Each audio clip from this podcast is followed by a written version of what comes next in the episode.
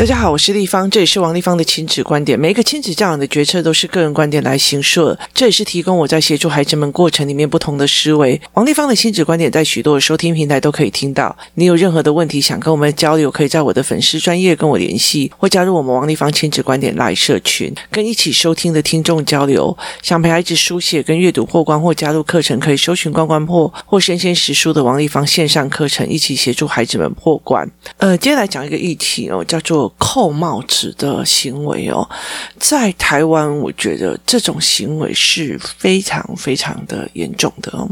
所谓的扣帽子的行为哦，就是其实我觉得我们在台湾其实有一个非常大的状况哦，还是华人世界都有，不是很清楚哦。但是至少在台湾，我看到这种状况是非常非常明显，叫做扣帽子行为哦。例如说，呃，像我好了。就是有些妈妈可能她就是呃，在我这边，例如说，她放任她的小孩，然后去设计别人，去玩别人，可是她就觉得一副你们大家都要同理我的孩子啊，哦，可是她却没有同理那个被害者哦。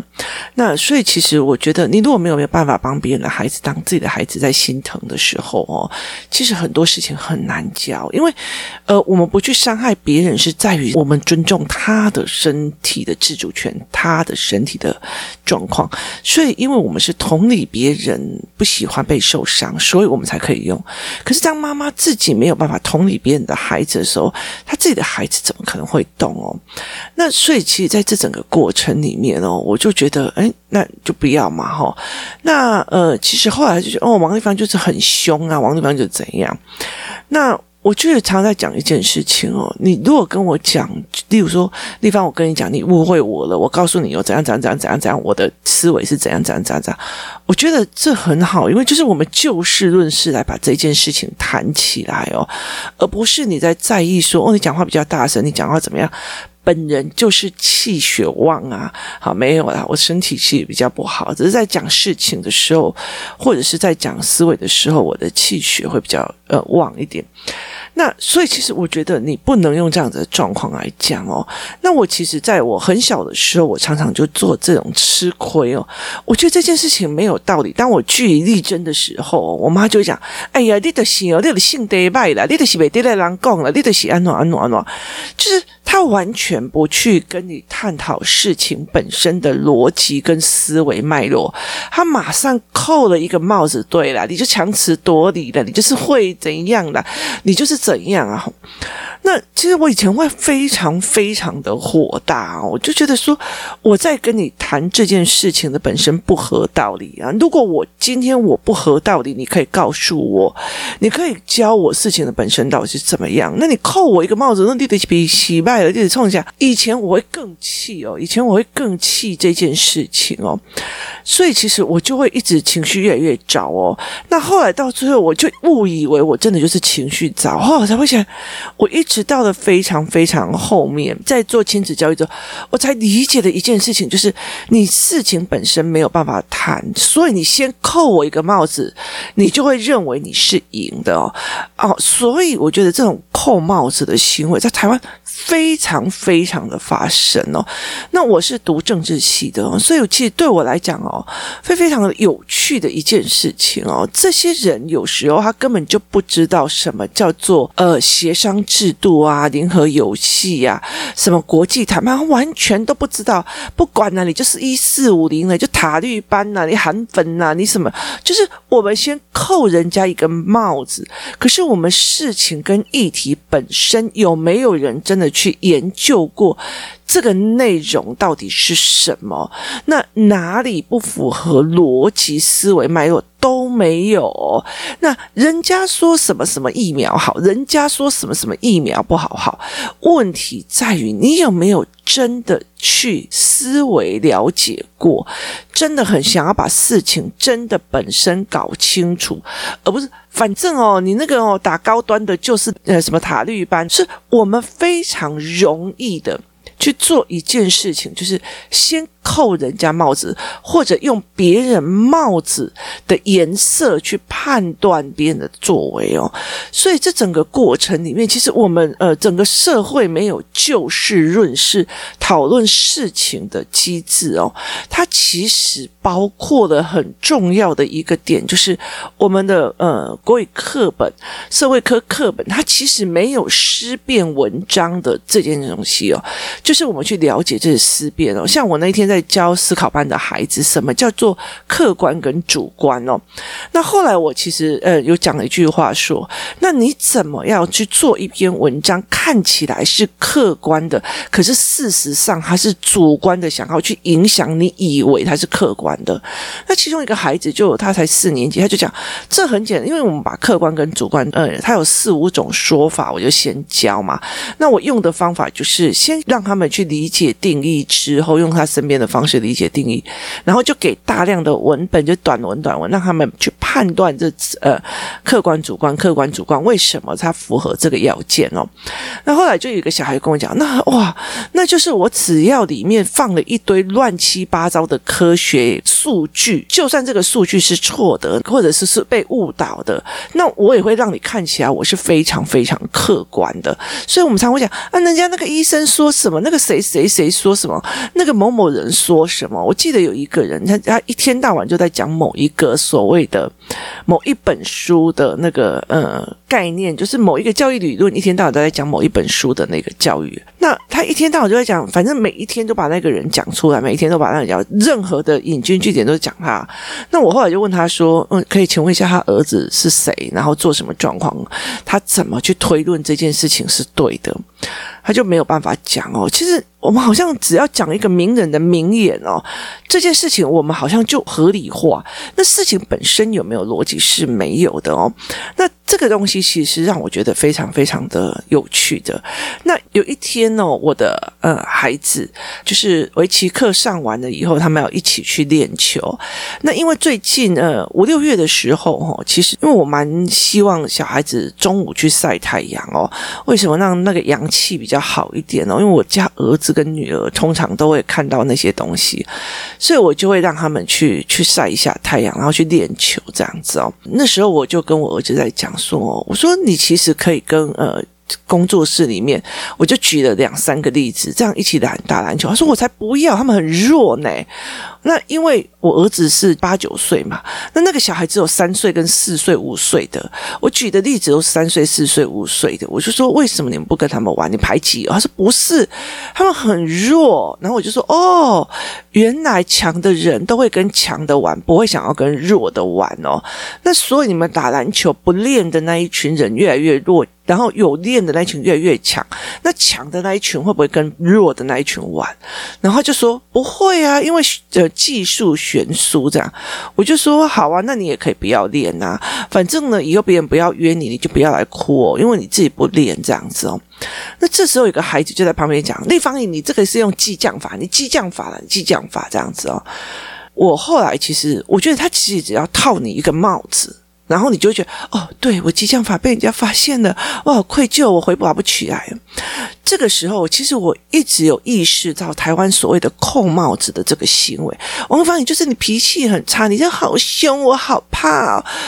事情本身是什么？拜托，你的小孩差一点让人家失明了，我不生气，你当我是怎样啊？哦，所以其实我觉得你事情本身是你的小孩差点把人家戳失明了，然后我生气的制止他，或者甚至也告诉我你一定要去正视这件问题。然后他说：“哦，对方对我好凶，好凶哦。”好，那你有没有去正视事情本身？你没有嘛？哦，所以你就先扣我一个帽子。其实我觉得我在这一方面里面已经吃亏太多。后来发现台湾。很会扣帽子，是因为我们根本就不习惯就事论事做议论，事情本身思考清楚。所以当这个孩子跟我讲说：“立方，你那个是呃激将法，你怎样啊？有的没有。”然后我就很生气的就跟他讲说：“你可以认定我说这些话是激将法。”所以你要不屑我说的话，你可以，你可以不要理我，就不要练了。可是我告诉你，你也可以用你的经历来去看看，我说的是不是事实。我说你可以从今天开始都不要练球了，让我儿子一直练，一直练，一直练。你看看五年之后他会不会约你一起打球？我们来试试看啊！这到底是激将法还是事情本身就是这样？然后那个小孩就。呃，我只是觉得，有可能是激将法。我说我没有，我说你可以说我是激将法哦，可是你不练对我来讲有什么关系？你又不是我儿子，你不练最好啊。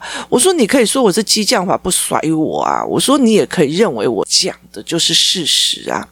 我讲的是事实，所以你赶快去练，然后接下来你们可以一起共好的往上去。不管到国中、高中，你们都实力相当，可以一起练球，可以一起说呃知识性的文本，所以你们会有一群人一起上去，一起共好。那你觉得我是激将法？你可以不要理我啊！就是你觉得我是一个话术，你可以不要理我，你也可以觉得我很地方也就是用激将法来激将人。我说好，没关系呀、啊，那你。就这样认为，那你就是继续在家里面嘛，就是玩 Switch，然后开始呃打电动干嘛的嘛？OK 的啊。然后以后到国中、高中的时候，你坐在那个教室的往下看，哇塞，我儿子一直在进来，然后你其实就是没有人要约你嘛，因为你很骂咖嘛。那我就说你可以这样子觉得啊，那。工作室里面有一群人已经开始狂练了，然后你不练，然后你说我是激将法，然后再逼你练，逼你练对我有任何好处吗？没有任何好处啊！所以其实我后来在理解一件事情，是在于是我们很容易因为小孩扣你一个帽子，你马上就丢开啊，你知道吗？我们完全不会就事论事的对这件事情本身做议论。所以那个时候，其实后来因为他妈妈过来了以后，我就跟他讲说：“我今天刁你小孩哦。”那他就是问我怎样，我就说我非常严格的告诉你，我告诉你，你告诉我这件事情是不是事实？你自己也不要去跟那个三岁的打篮球啊！你九岁、你十岁，你不愿意去跟那个三岁打篮球，你也不愿意去跟四岁的打篮球。我可以说你排挤，还是因为实力不相当？我说是实力不相当啊！可是这件事情，篮球这件事情，我可以一辈子都不会。然后我可以也一辈子都在练，那实力不相当，我怎么可能一辈子该练的人会去找一个一辈子都不练的一起玩篮球呢？我没有那么的闲着没事，我都太激烈了，害人家扭到腰、伤到腿、弄破了胳膊，我怎么办啊？哦，所以你可以说排挤嘛，不是嘛？可是因为国高中生有篮球，大家一起在玩的时候，就会变成一个非常大的一个要不要打球，要不要打球，就一直去嘛。所以我觉得在这整件过程里面是非常非常的有趣的。所以我就跟他们在讲一件事情，我就跟他讲说，你可以不要信我。可是我后来在跟呃这个妈妈在聊的时候，我说台湾。太多很多这种扣帽子的啊，你就是怎样，你就是太凶了，你就是怎么样，就是直接扣帽子哦，就是以呃男女感情也是一样哦，就是呃男生裸外遇，哎呀，这就是你太漂亮了，他才会没有安全感了哦啊，然后丑，哎，就是你不修边幅太丑了，所以他去找漂亮的啊，就是你太能干，他才会觉得自信心全无哦，然后就是你呃太不能干哦，一天到晚要依赖。他他才会想要去找一个可以帮他的。他让我喂，你听有意思吗？那做错事的、管不住自己的人是那个男的，为什么全部都扣帽子扣到这个女生身上，是被害者身上？那我后来才会理解，是就事论事去谈事情，我们还可以比较清楚的去把这些逻辑打出来，我们也比较不会冤枉人哦，然后也不会变成一一个呃教小孩什么叫做摆烂的一个态度哦。所以在这整个过程里面，我常常在跟很多。人在聊这件事情的时候，我其实一直很想要让这些孩子们这种扣帽子的行为慢慢的调整起来，是就事论事来讲哦。那他们常会觉得，哎，我跟你讲，你就是那个话术啊。其实我觉得台湾有非常非常多的教养的话术哦，小孩怎么会不懂？小孩很懂，你而且那些小孩非常非常的懂，甚至他会觉得，哼，你现在就是不同理我，你现在又没有用。什么什么法来对付我？好，所以对他们来讲，他们都非常非常懂。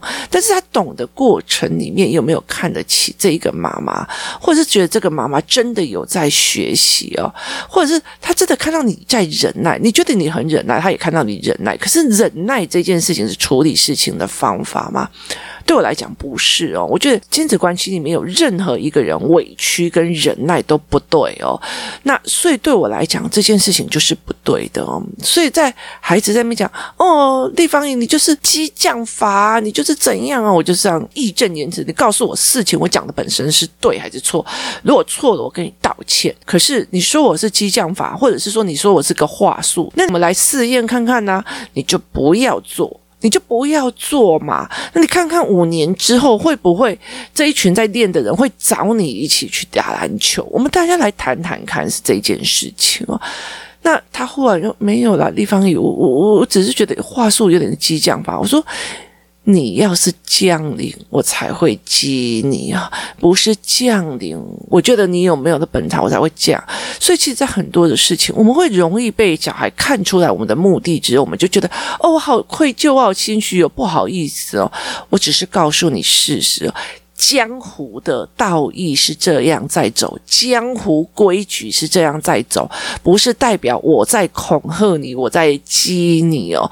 江湖有江湖的意思，就是人生就是一场江湖哦，就是在小孩子的那个所谓的他们的成长过程里面，他们是怎么去看篮球强的，他们怎么去看成绩强的，他们去怎么去看某个东西强的人，是一个非常有趣的一件事情哦。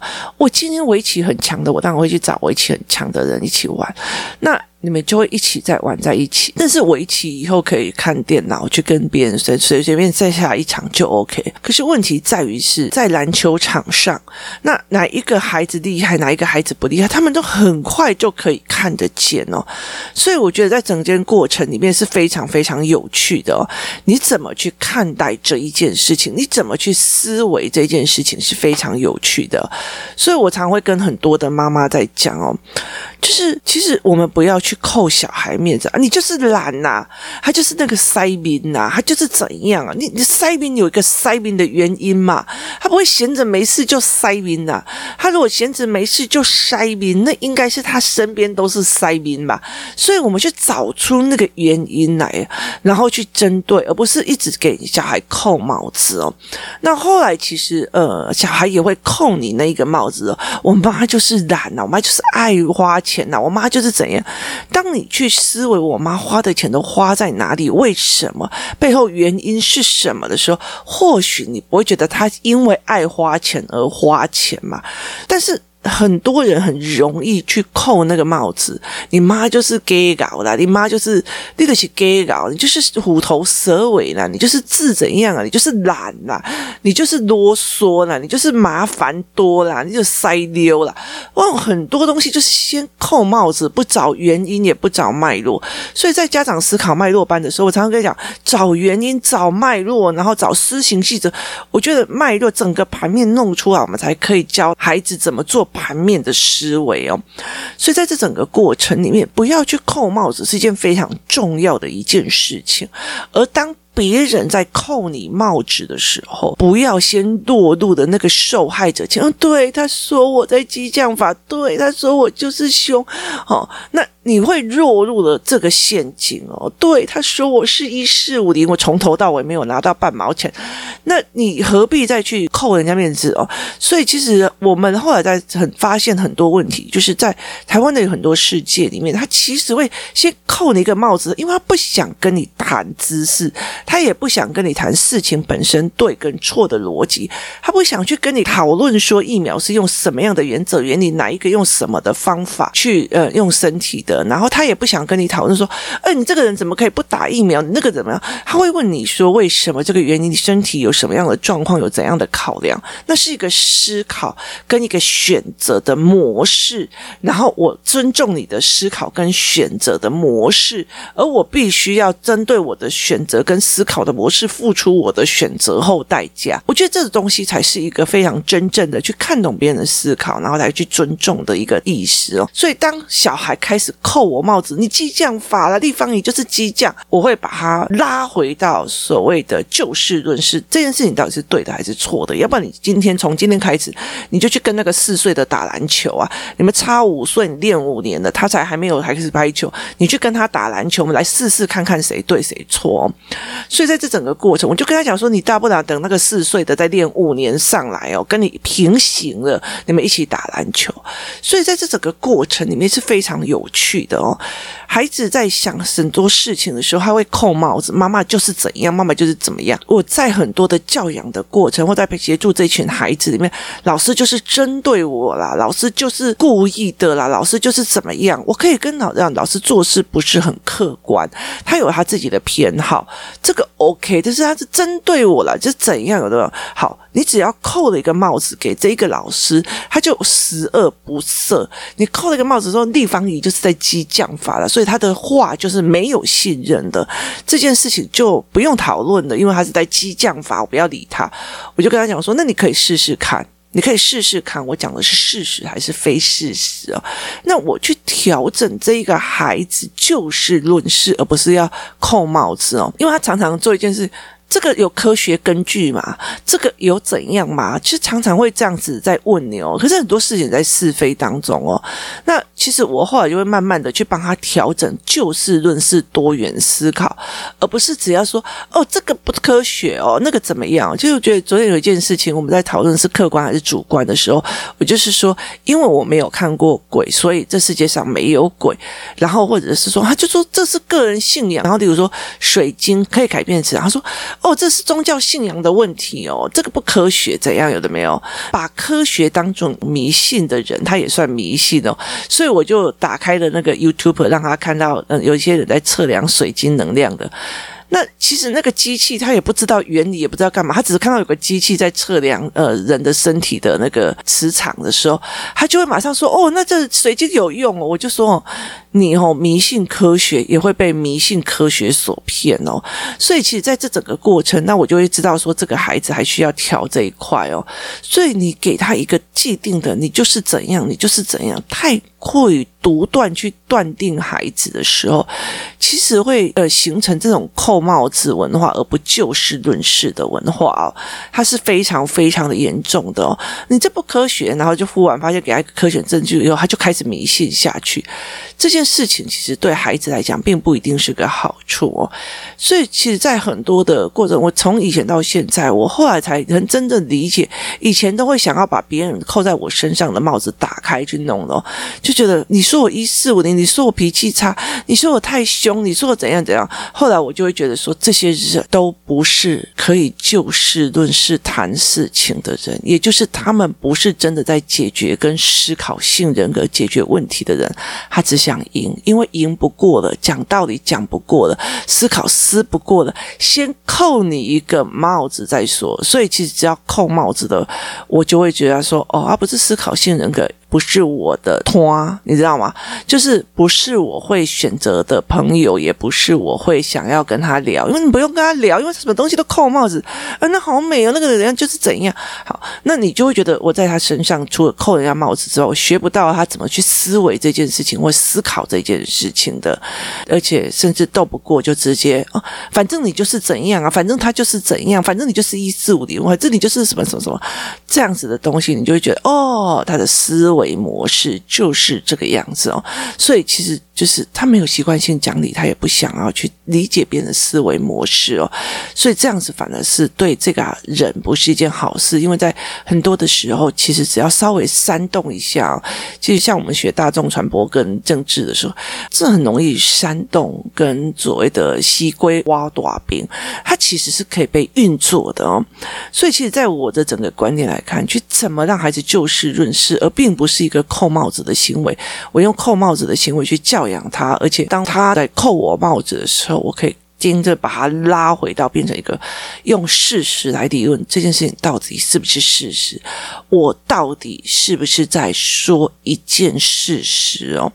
所以后来在这整个过程，然后就没有啦。我觉得就就就觉得觉得话术有可能是呃在做激将法。我说那你可以不要理我啊，没有啦。立方也讲的是事实，我也觉得是这个样子啊。那我就在讲说，你如果觉得是我是激将法，你就可以跟我作对啊，觉得我在对你施法。你就可以不要理我，你就不要练了。我我我要练呐、啊！你讲的是事实啊！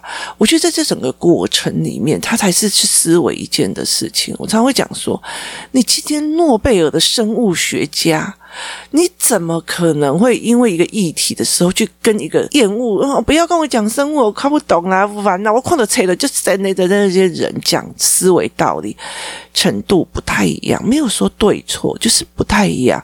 那你不可能会呃下本音房的人去跟一个初级的人，除非那是你儿子慢慢教，你不可能每天都想要跟他下。我们想要自己往前更好，对我们自己的领域有更往前的东西，是人的本性哦。篮球很。强的不可能去跟一个篮球很弱的人一起玩，那其实并不是我们在说什么，我们在歧视别人或干嘛。说一句比较直的，你们在很多在帮小孩选篮球课或足球课的时候，你们也会找哦，这跟我儿子的程度差不多的。英文课也是，你们会找哦，这个程度刚好是我儿子适合的。就好像我在上那个呃菲律宾的呃英文课的状况里面，我其实最喜欢的就是他一刚开始要申请上课。的时候，他会先让你有十五分钟的试教，试教了之后，他就会马上给你一个分析报告，告诉你说：“哦，你的呃口语差在哪里？你的什么事情呃错在哪里？你怎么样？所以他要怎么加强你？然后给你的建议课本是哪一些？其实，在这整个过程里面，最有趣的是这一个部分哦，因为我觉得他的分析的状况非常非常的呃详尽，而且是精确。